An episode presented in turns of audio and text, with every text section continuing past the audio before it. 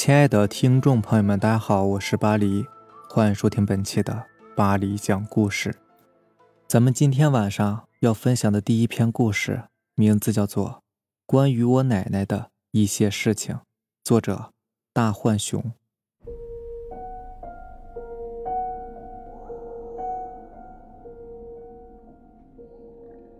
我家是在山东农村的，其实所谓的农村。倒不是通常大家认为的那样落后，我们是在城郊，交通、通讯之类的生活方面，跟城市其实是没有区别的。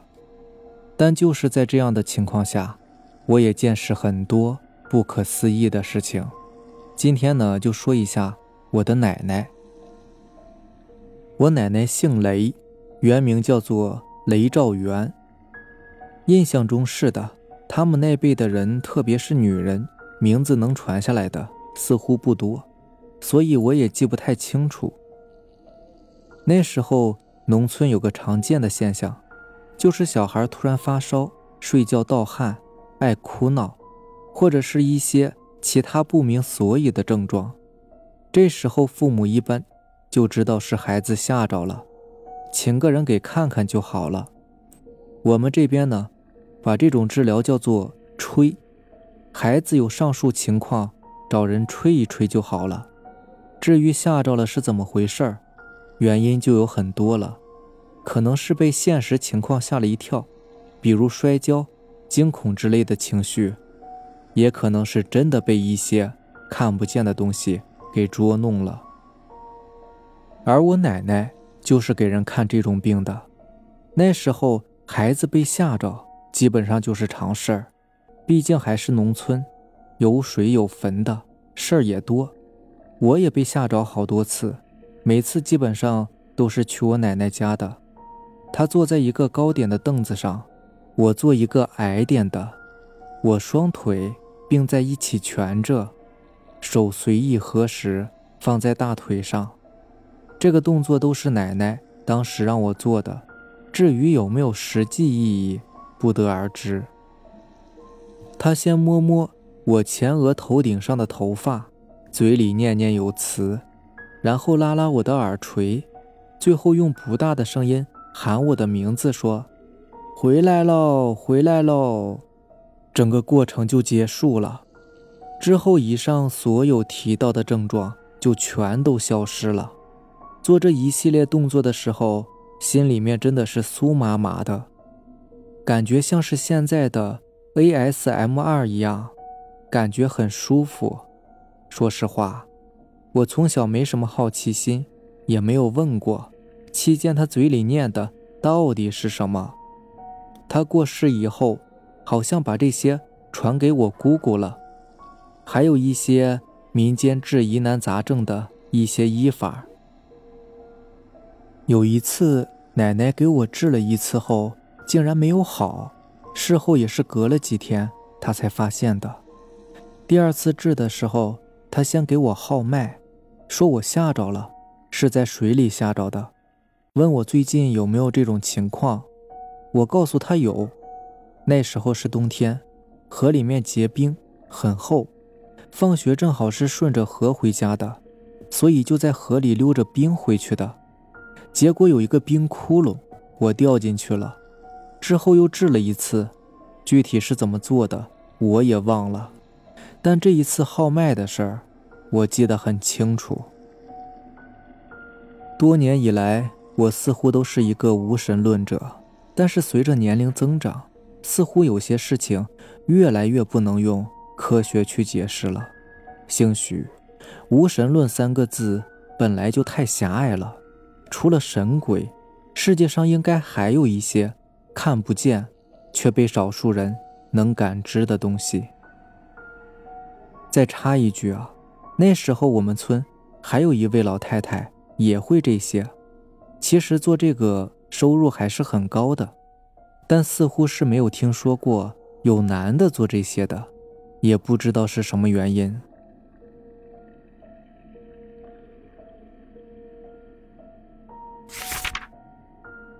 下面这个故事名字叫做《邪恶》。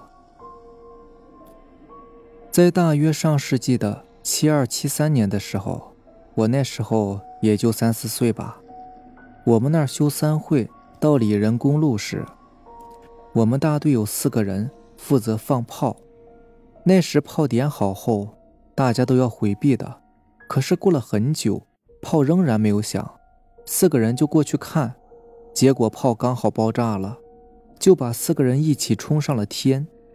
冲得最高的那一个居然没死，就是双目失明，脸上有密密麻麻的坑，零几年才去世的。其他三个人当场归西。没死的那个人呢，姓罗。死了的那三个人当中，有一个姓刘的。这个姓刘的是从悦来嫁到我们那儿的上门女婿。这邪恶的事儿就与这位老刘有关。在我大约七八岁时，老刘所在的队放电影，虽然隔我们那儿有差不多四里路的样子，但在毫无娱乐可言的农村，爱热闹的都会去的。我们三队的谢某和四队的何一、何二年龄都差不多，当时都是二十多岁，他们三个人就结伴去看电影了，但是不知为何。都到了老刘的坟前，睡起觉来，还是一个回家的村民发现了他们，才喊醒他们三人的。我们没有听说那三个人后来在短时间之内有什么不适，但是隔了大约一年左右，大队书记家修房子，四队的合一就去给抬石头。中午吃饭的时候，何一没有吃，说是有点累。想休息一下，结果刚坐在地上没一会儿，他头一歪就死了。大家分析可能是中暑，都没往别处想。不久之后，何二也突然感觉到不适，家人紧急送医，可是还没有送到医院呢，人就没气了。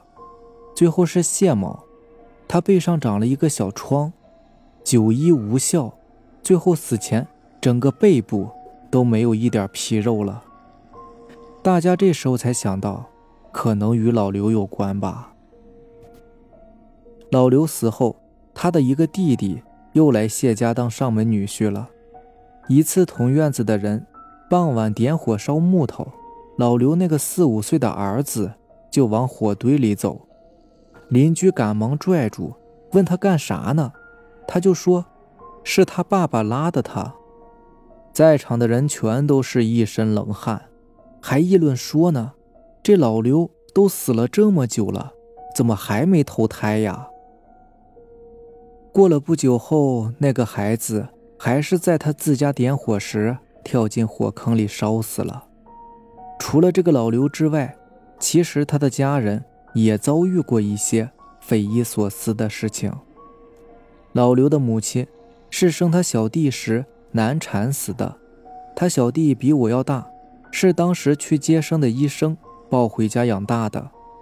后来新单位可以委培人才时，他爸弄他来与我初三同级，但不是同班。他毕业后去万县卫校读的书。因为我妈娘家与死去的这个老刘是一个大队的，我妈认识老刘的妹妹，这个事儿呢。就是老刘妹妹所遭遇的。他妈死后，老刘的大哥从石柱带回来一个女朋友，那个女的与老刘的婶子同姓，就叫他婶子姑姑。晚上，那女的与老刘的妹妹同床，半夜刘的妹妹上厕所，可是一直没有回来，那个女的就喊姑姑，说妹妹上厕所咋老不回来呢？刘的大哥听到之后，就喊他妹，可是不见有回声，就出去找，发现他家后面的烟塘还有水波在动，就下去抓住了他妹的长发，把他妹救了上来。一家人都以为是他妹有啥事想不通，去寻的短见，结果他妹说，他上厕所时，他妈和他的两个舅妈。一路喊他过去耍几天，他妈和他舅妈全都是难产死的，可那时候老刘妹妹有点神志不清，忘了他们已经死亡这件事了，就不自觉的跟了上去。他舅妈还对他说呢：“刘妹呀，那么大一个家都是你在收拾，你好苦啊！我们那儿好耍的很呐，跟我们走吧。”他说：“明明看见是一条大路啊，怎么会走着走着就掉进水里了呢？”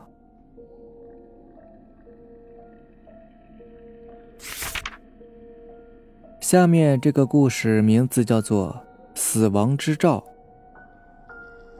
这个故事是我一个表姐夫讲的，在表姐夫的外公即将逝世的那段日子里，他们家族所有的亲戚都回来了。表姐夫老家分为新房和老房，新房子是挨着老房子建成的。由于表姐夫的小舅舅回来的最晚。所以当天晚上就由他来伺候老人家，晚上留着他小舅一个人陪伴着老人家在老房子里面，而其余的人呢就回到了隔壁的新房子里休息。那天晚上已经是半夜了，老人家呻吟着什么，他小舅上前询问，老人家说想喝点粥，他小舅想。这深更半夜的，哪来的粥啊？就在客厅里找了找其他的东西，找到了酸奶，问老人家是否可以接受。老人家点点头，说可以。他小舅用手扶起老人，然后用身子顶住老人的身子，让他更舒服一点。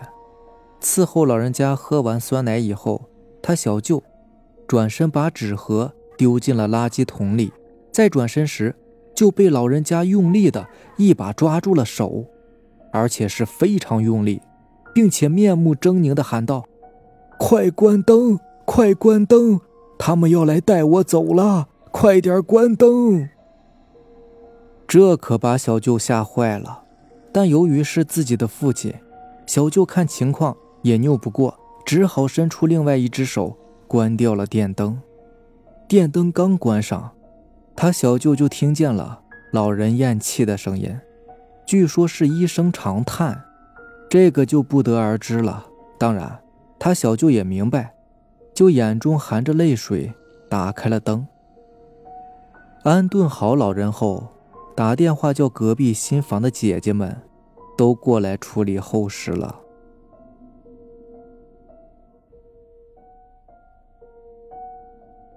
好了。这就是咱们今天晚上要分享的故事啦。如果喜欢咱们的节目呢，就点个订阅吧。如果你也有比较精彩的故事想分享给大家呢，可以关注我的微博“巴黎讲故事”，然后将你的故事分享给我就可以了。行，那让咱们下期见，拜拜，晚安。